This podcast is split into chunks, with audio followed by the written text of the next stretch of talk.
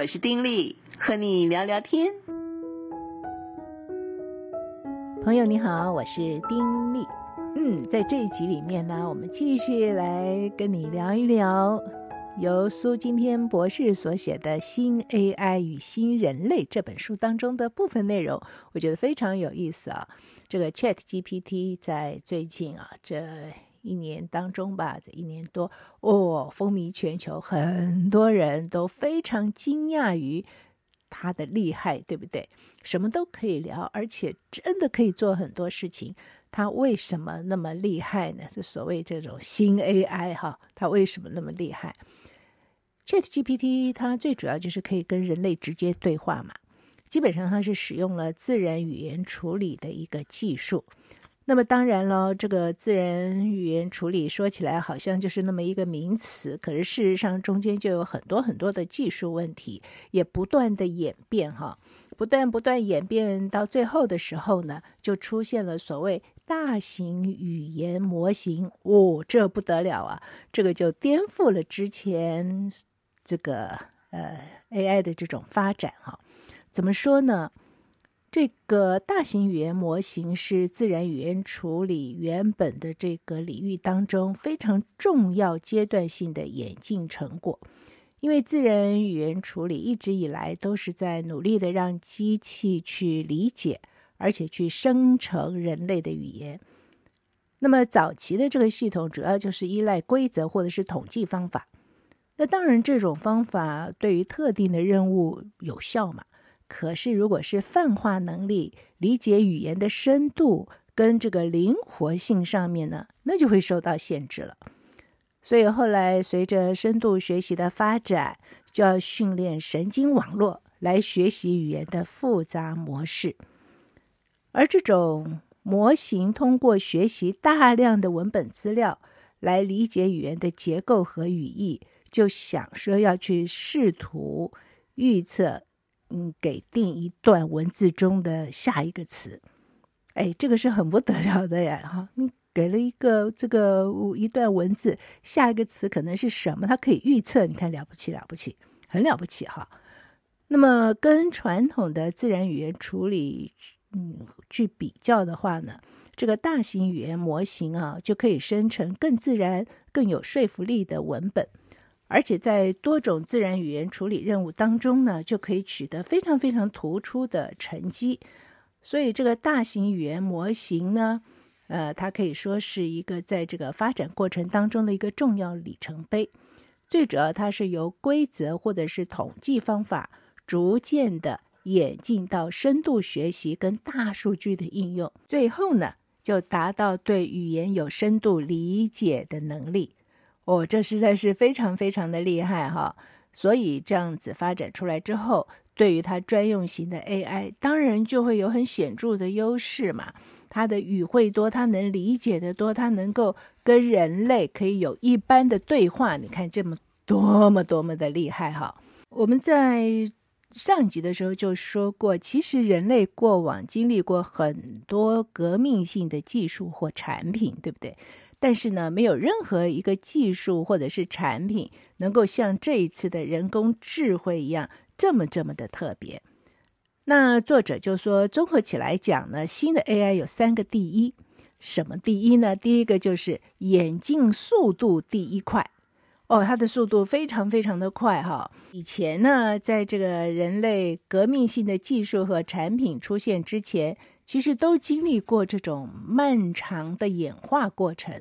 尤其是那些有物质基础的革命，譬如说工业革命啊、收音机跟电视机啊、飞机啊、印刷术啦，甚至原子弹等等发明啊，这些的发明都给人类的生活跟历史带来了革命性的这种改变。但是呢，由于物质基础的演化速度没有办法提升太快，所以人类虽然是受到冲击啊，当下也认为是人类所面临过的最大的一个挑战。可是因为经历的时间比较长嘛，所以人类就会有喘息跟适应的时间。但是这个新 AI 不是哈，它非常非常快，而且它进化的程度也是非常非常的快。譬如说，像这 AlphaGo 这样的专用型的人工智慧呢，已经出现很多年了。通用型的人工智慧还是有很多要走的路，尤其是在过往的经验当中，专用型的人工智慧可以很轻易的超越人类顶尖的个体在这个专业里面的表现。可是，几乎所有的通用型的人工智慧啊，连最基本的人类常识都很难理解，更不要说是超越了啊！但是在这样的既定印象之下，生成式人工智慧由于大语言模型的这种的加持，横扫千军啊，甚至被认为是一脚踏进了通用人工智慧的这个 AGI 的领域，所以它的这个程度啊。非常非常的快，还有就是涵盖的范围最广，因为这个以前呢，专用型的人工智慧基本上就是涵盖开发的时候所限定的专业领域嘛。但是新 AI 呢，因为能够掌握人类语言的各种底层的逻辑，所以呢，就会顺着语言的脉络推广涵盖到了很多很多相关的领域。而且更进一步来讲，因为训练的数据资料非常非常的大，所以就让新的 AI 获得了超乎想象的顿悟能力。它不再只是过往的用这种线性累积的方式得到见物的能力。简单的说呢，就是说新 AI，嗯，比到现在为止的这种专用型的人工智慧用途广得多。比实际上还在发展中的通用型的人工智慧那更专门。那么，当然这样子的一种发展呢，作者就是说，新的 AI 将带来全方位的贬值。这样是什么意思呢？它是因为新 AI 呢将会让个体的知识水准很轻易的达到人类的平均，所以呢，我们就可以看到知识贬值。以前我们所要知的一些东西呢，很多时候可能有很多的条件，所以我们可能没有办法知道。现在不，所有人你要知道都可以知道的时候，所以知识贬值。新 AI 也会彻底的颠覆人类的学习，过往那些遥不可及的学历啊、学位呀、就变得比较不值钱了。作者用的词是十分不值钱，就是学历贬值。而新 AI 呢，将会让工作的种类跟数量都会达到前所未见的程度，所以也会造成工作贬值。尤其是过往的白领阶级的工作，或者是曾经被推崇的脑力工作者的工作，都会受到更大的冲击。而人类在过去很长的一段时间里面，都会把脑力花在人脑并不擅长的背诵啊、记忆啊这方面。可是新 AI 呢，将会成为人类延伸的大脑，而且把人类过多耗费大脑资源在记忆上的情况啊，嘿，解放出来。而这些解放的脑力资源，一定就是有一大部分会被用在增加人类创造力的方向。所以可以预见的是，人类创造力大爆发，也将导致创造力的贬值。除非是非常非常稀有的创造力，一般的创造力呢，会十分普遍而稀松平常。另外，在过往人类认知的觉察跟调整上，通常都是需要耗费非常非常长的时间，但是在 C A I 的协助下呢，人类就有机会拓展认知的边界。那么这一方面也会导致认知内容的贬值。进而深切的认知到浅认知还有暗认知，那个这个部分对我们的影响或者说对我们的帮助，其实也是非常非常大的。但是新的 AI 真的什么都好吗？它当然有它不足的地方嘛。ChatGPT 虽然在进行自然语言处理跟文本生成等等多种任务当中表现得非常出色，但是啊。它在计算和数学方面呢，嗯，不怎么强，而且呢，它也会造成一些的误解或误导。那么，为了避免这一方面呢，所以人们呢，作者就建议可以有几个动作，譬如说，你一定要使用可靠可信的资源，而且也要去注意它生成这个文本的可信度跟可靠性。同时呢，也要保持对这个 ChatGPT 生成的文本要有种批判性的思维，而不要说哦，什么都信啊。所以作者就认为，从某种意义上来讲啊，ChatGPT 之类的这种新 AI 可以视为学习路上的一个书童啊。但是我们应该怎么样充分发挥它的优点，而且避开缺点呢？有大量使用需求的人，哪些职类属性的人，呃，受益比较多呢？有办法推论所谓的好书童是不是有适用范围呢？诶，他就列出了一些可能受益的人，跟看起来应该受益，但是实际上不明显的人。你猜会是哪些？其实我们已经收到很多的讯息说，哦，这个不得了啊，这个新的 AI 兴起啊，等等，所以以后啊，某些的行业没有办法了，嗯，都可以被取代了。真的吗？很多行业真的会被取代吗？哪些行业真的会被取代呢？作者就有他的观察跟分析。他说，最可能受益的这种五种书童的主人，我们说他是我们的书童嘛。啊，这种新 AI 是一个书童，是来帮助我们的。那哪些人最容易受益、得到帮助呢？第一个当然就是学生嘛，因为学生可以向新 AI 咨询学术问题或者是相关资讯，寻求写作的建议，或者是了解某个主题的基本基本知识。譬如说，一个历史科系的学生可以询问有关古希腊文明的讯息等等。你非常容易就是取得这些信息，新的 AI 绝对可以帮助你。另外，教育工作者，譬如说老师或者是培训师，可以借此扩展知识，准备课程的内容，或者是寻找教学的方法和技巧。譬如讲，一个语言教师就可以向新 AI 询问说：“哎，怎么样教授外语啊？是怎么样教最好？”诶，他可能就给你一些很好的建议啊，所以教育工作者绝对是受惠的。另外，作家和编辑是受惠的。为什么说这样子呢？因为呢，作家和编辑可以借这个新 AI 获得写作的灵感，也可以检查语法和拼写，帮你做校对哈。呃，甚至可以编辑本文。所以，譬如说，一个小说作家呢，就可以向新 AI 询问说：“哎呀，我怎么样描绘一个引人入胜的角色？哈，这个角色希望是怎么样子？要怎么样描绘？诶，他可以告诉你哦。此外，就是研究人员和专业人士，为什么呢？因为研究人员和专业人士可以快速的获得专业领域的讯息，了解行业的趋势，还有最新的发展。”譬如说，一个市场研究员就可以询问有关消费者行为的趋势啊。以前我要这个找一个市调公司去调查什么什么，哎，现在新 AI 就可以帮助你。你问一下，哎，他资料出来了，很厉害哈。还有语言学习者，作者认为，对于正在学习外语的人来说，新 AI 可以提供及时的翻译支持。就可以帮助他们练习语言的技能。譬如说，一个英语学习者可以向新 AI 询问中文词语的英文翻译。我想现在已经很多人用了啊，因为在一些的这个翻译上，不只是说翻英文了，翻什么文都可以啊。诶，它很快的可以帮你翻出来。那当然喽，现在短篇的东西大概没问题。但是如果是很长很长的论文什么的，有可能有问题哦，一定要详加检查。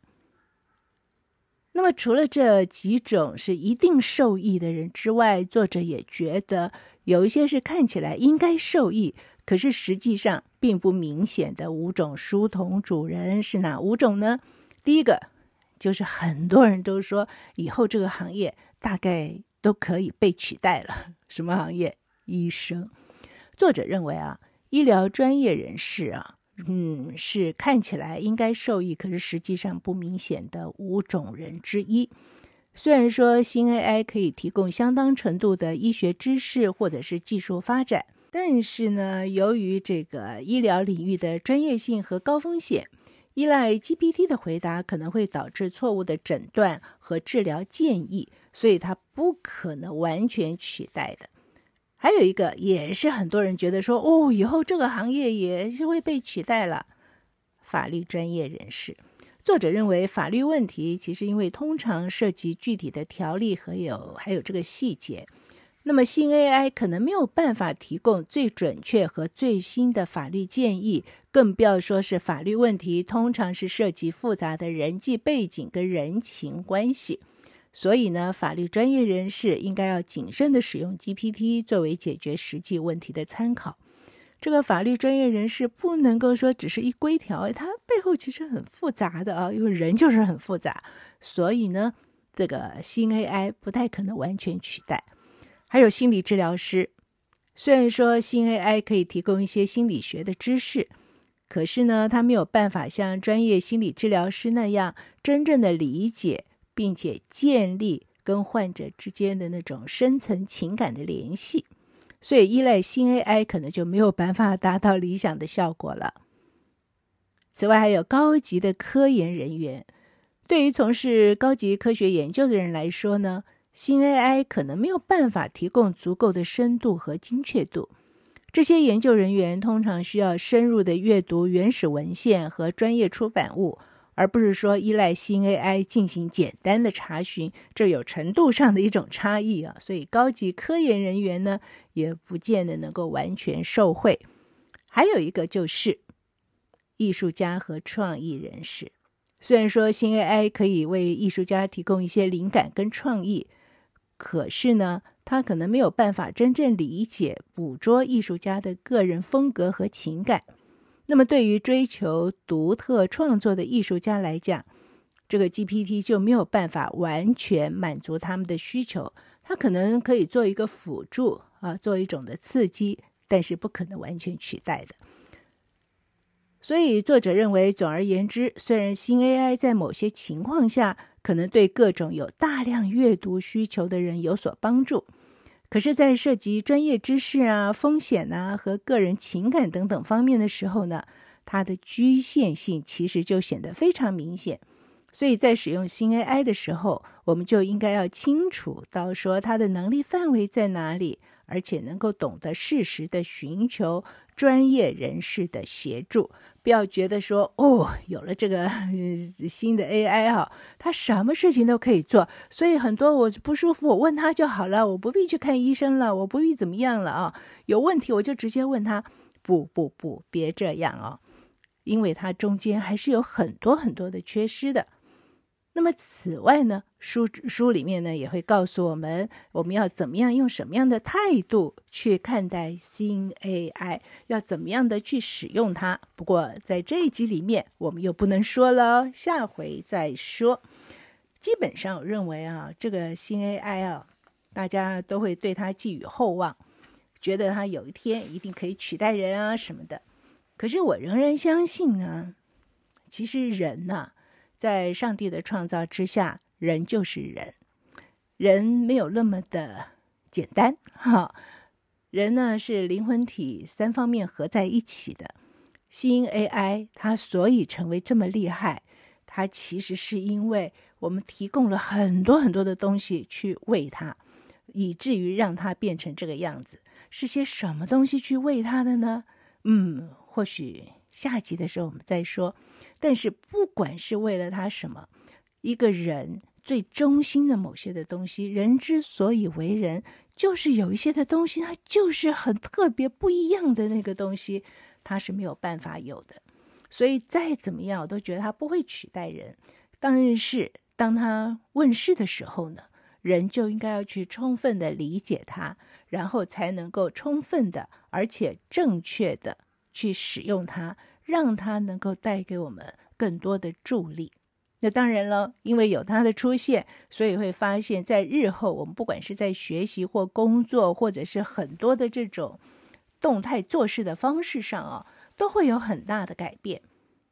而我们呢，就是需要去适应、去学习这个改变，而不要一味的觉得说：“哦，那个玩意儿不不不要不要碰。”或者觉得哦，我的年纪已经到一个地步了，我不要去学那些新东西了，很麻烦，不需要这样子哦。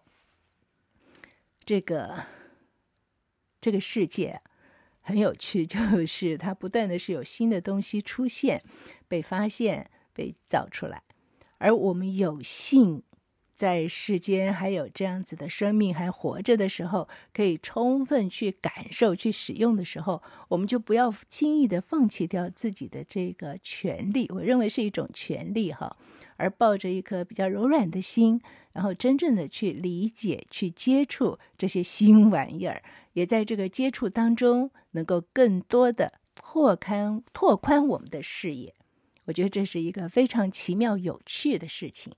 抱着这样子的态度，我们就会觉得新 AI 的兴起是一件让人兴奋，而且是很有趣的一件事了。